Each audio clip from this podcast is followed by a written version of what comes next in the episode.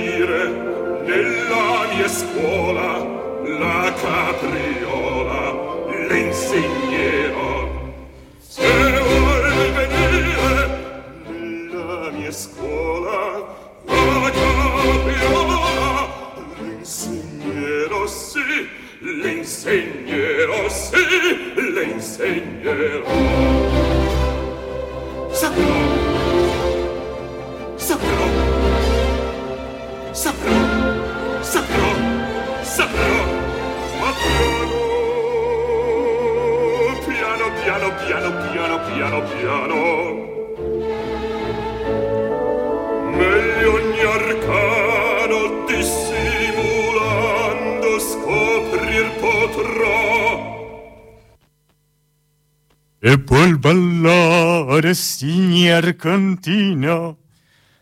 Está claro que Fígaro está furioso y se burla del conde, ¿no? Esto tampoco era nada habitual en la época, ¿no? Miren lo que se dijo en la obra, eh, sobre la obra de Beaumarchais en la época.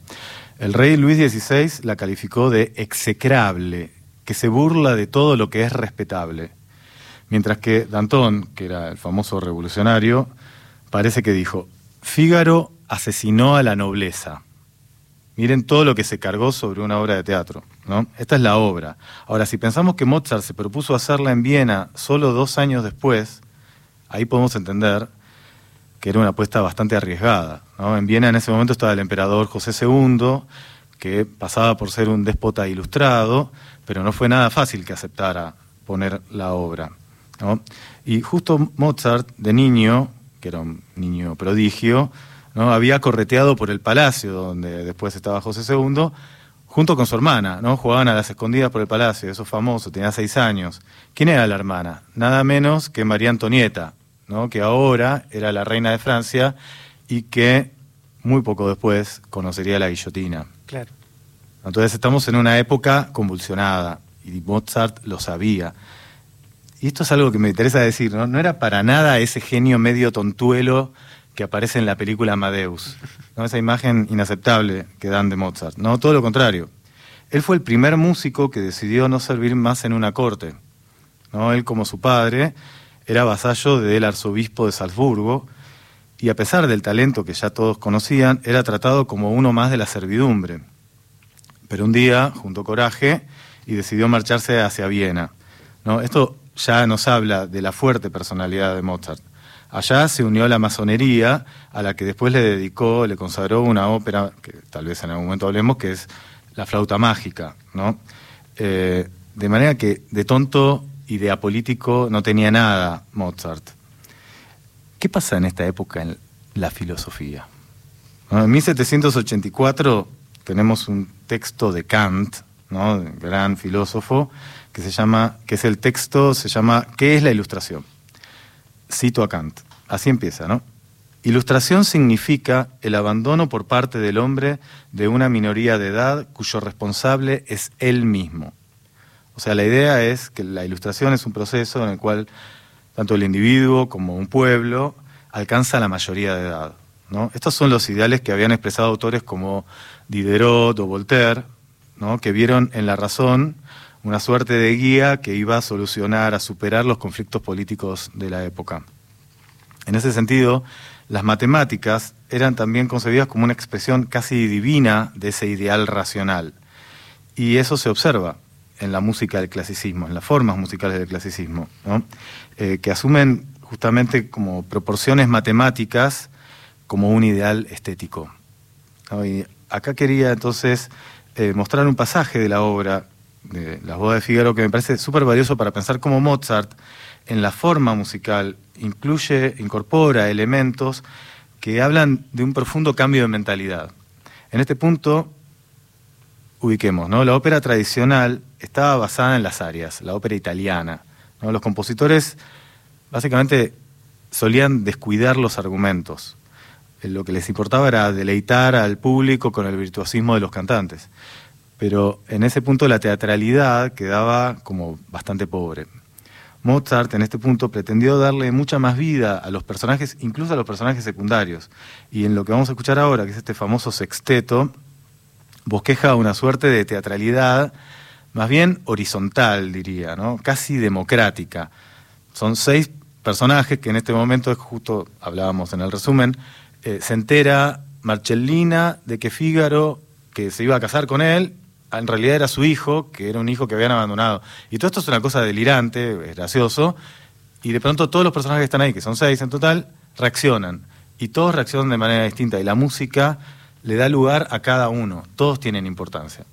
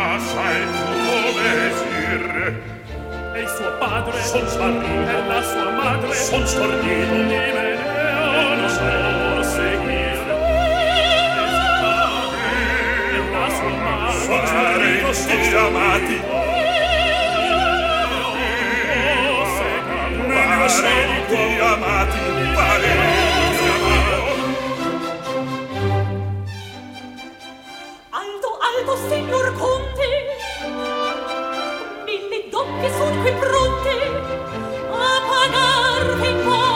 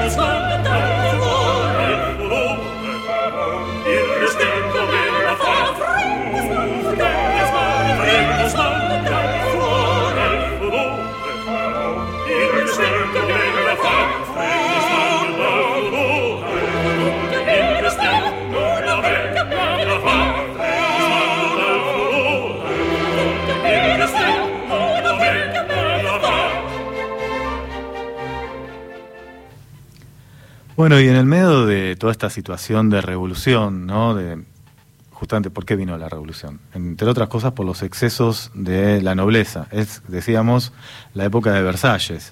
Y es interesante porque no es tan conocido, diría, pensar que es la época del libertinismo. ¿no? Es la época de los famosos libertinos. Que, ¿Quiénes eran los libertinos? Eran eh, nobles, fundamentalmente eran nobles, eran los que podían ser, eh, tener una vida disipada, eh, y que es una combinación. Habitualmente asociamos la palabra libertinismo con el libertinaje como algo moralmente cuestionable. Lo interesante es que esto, todo esto era así, tenía que ver con, el libertinismo, pero el libertinismo era también como una especie de eh, forma de vida que incluía la filosofía. ¿no? De hecho, los grandes filósofos de la Ilustración, Voltaire, Diderot, que mencioné antes, eran libertinos. ¿no? Eh, después, incluso Da Ponte, el libretista, genio libretista que ayudó a Mozart en varias de las óperas más importantes, ¿no? como Don Giovanni, como esta, Don Giovanni y eh, Così fan tutte. Bueno, eh, ellos, eh, él tenía, tuvo que huir por líos de, con mujeres y con líos por eh, ser una persona de moral dudosa de varios lugares hasta que logró asentarse con Mozart. Eh, eso tampoco es muy conocido, ¿no? Eh, pero hay algunos libertinos más conocidos que otros. ¿no? La figura de Casanova, por ejemplo, que estuvo vinculado con Mozart cuando se representó por primera vez esta ópera, y también, obviamente, la figura del libertino por antonomasia, que es Sade. ¿no? Y Sade es un personaje muy interesante porque Sade es un libertino, que es un noble, que va a tener una vida totalmente disipada, va a pasar la mitad de su vida o más de la mitad de su vida en prisión, va a, a ir en prisión por hacer todo tipo de crueldades con mujeres eh, en la época del anciano régimen, y después va a venir la, la revolución y él va a adherir a la revolución como noble, como era muy habitual, adhiere a la revolución, lo liberan y después lo vuelven a meter preso, porque el tipo siempre tenía una tendencia descontrolada, ¿no? Y eh, sin embargo, él era un filósofo también, eso es poco conocido. Hay un libro famoso de él que es La filosofía en el tocador, que en el medio de todas las escenas sexuales, con todas las poses sexuales imagine- imaginables y las no imaginables que se le ocurren, cuando descansan, de- deliran filosofía. No, no, no, no es tan delirante, en realidad es bastante seria, es filosofía ilustrada. Como que pasan de la corporalidad extrema al mundo de las ideas. eh, Así, Sin como si transición, nada. La claro. filosofía en el tocador es eso, es como la filosofía en el, en el lugar donde las mujeres se arreglan. ¿no? Es la época del erotismo en pintura, del rococó. ¿no? Es la época de, de también mujeres libertinas, ¿no? Es la época de Madame de Pompadour, de, de Madame de Dubarry, que eran, que eran las amantes de Luis XV. Eh, todas mujeres que tuvieron mucha importancia en la época, que favorecían a los artistas, que eh, eran cortesanas, tenían una vida disipada, tenían una vida fuera de los cánones morales, pero eh, también tenían esa actitud proclive a fomentar a los artistas y a los intelectuales. Todos estaban un poco metidos en ese mundo, ¿no? Eh, y Mozart va a tomar todo esto eh, y lo va a expresar en varias óperas. La más importante donde aparece un libertino es Don Giovanni, obviamente, pero en esta el conde es un libertino. Lo que pasa que en esta, en Don Giovanni también es el protagonista y es como que todavía uno lo puede en algún momento querer un poco, pero termina muy mal. Pero acá el conde es un ser que es como el malo de la, de la ópera. Eso es fuerte políticamente, pero a la vez tiene también el, el tema de el abuso de poder y lo que hoy llamaríamos el acoso sexual, ¿no? sobre las mujeres. O sea, ya en la ópera de Mozart aparecía algo, digamos, se, se empezaba a hablar fuertemente del erotismo y de la situación de la mujer, de la revolución Sin lugar a femenina. dudas. Sí, y esto tal vez no aparece tan expresamente acá. En una ópera anterior, que es El rapto en el Serrallo, donde se van a Turquía, bueno, no me acuerdo si es en Turquía o en qué lugar así como exótico, eh, ahí tratan muy mal a las mujeres. Y eso lo dicen las mujeres de esa ópera. En Europa se trata de otra manera a las mujeres. Sin embargo, en esta ópera que sucede en Europa, Claro. lo que se muestra es que también se trata mal a las mujeres. Y hay distintos personajes que son Susana, por un lado, o sea, la ópera todo se basa en que el conde quiere, despos- eh, no desposar, quiere acostarse con la mujer que se está por casar, porque tenía un derecho sobre eso, antiguo, medieval, y, eh, y lo quería ejercer. Bueno, la idea es, él va persiguiendo a todas las mujeres del palacio y se tiene que acostar con todas. Y obviamente ellas no quieren, pero esa es la lógica del mundo Claro. de esa época y hoy no ha cambiado tanto como creemos. La idea es que Mozart, sin embargo, reivindicaba el lugar de la mujer. Y hay incluso momentos de la ópera donde las mujeres lo expresan. Esto no está bien. Mm. Pensemos que también estamos a minutos de la revolución y en la revolución no solo se declara los derechos, eh, por primera vez la Declaración Universal de Derechos del Hombre, sino que un par de años después va a hacerse la primera declaración de los derechos de la mujer. Esto es una novedad, así casi una tecnología de época, ¿no? Claro. Pensar que no solo los hombres tienen derechos, que ya era bastante desafiante, sino que también la mujer los tenía. Increíble cómo ya se veía en la cultura, digamos, lo que iba a venir luego, mucho después en el derecho, digamos. Lamentablemente la mujer que es Olimpia de Gouges, que es la que eh, escribió este texto de los derechos de la mujer, terminó en la guillotina también. ¿no? Pero bueno, esa es la historia real de este mundo. Hay un personaje que es Querubino, que es un personaje bastante particular y que tiene que ver con esta lógica comedia de enredos, pero a la vez donde el erotismo está también muy latente. Es un personaje par- particular porque es un muchacho, y como ocurría en varias óperas de la época, el muchacho lo hacía una mezzo, una mujer. Y es un muchacho que está enamorado de la condesa, que también es un aprendiz de libertino. ¿no? Todo el mundo lo ve como divertido, pero en realidad porque es joven, porque tiene 14 años. La idea es que cuando crezca va a ser como el conde. ¿no? Eso es algo que eh, en general no se suele pensar de él, porque es como que él descubre el amor y, y lo vive de una manera todavía muy idealista. ¿no? Bueno, eso es lo último que vamos a escuchar entonces de las bodas de Fígaro, al libertino querubino descubriendo el amor. Thank you.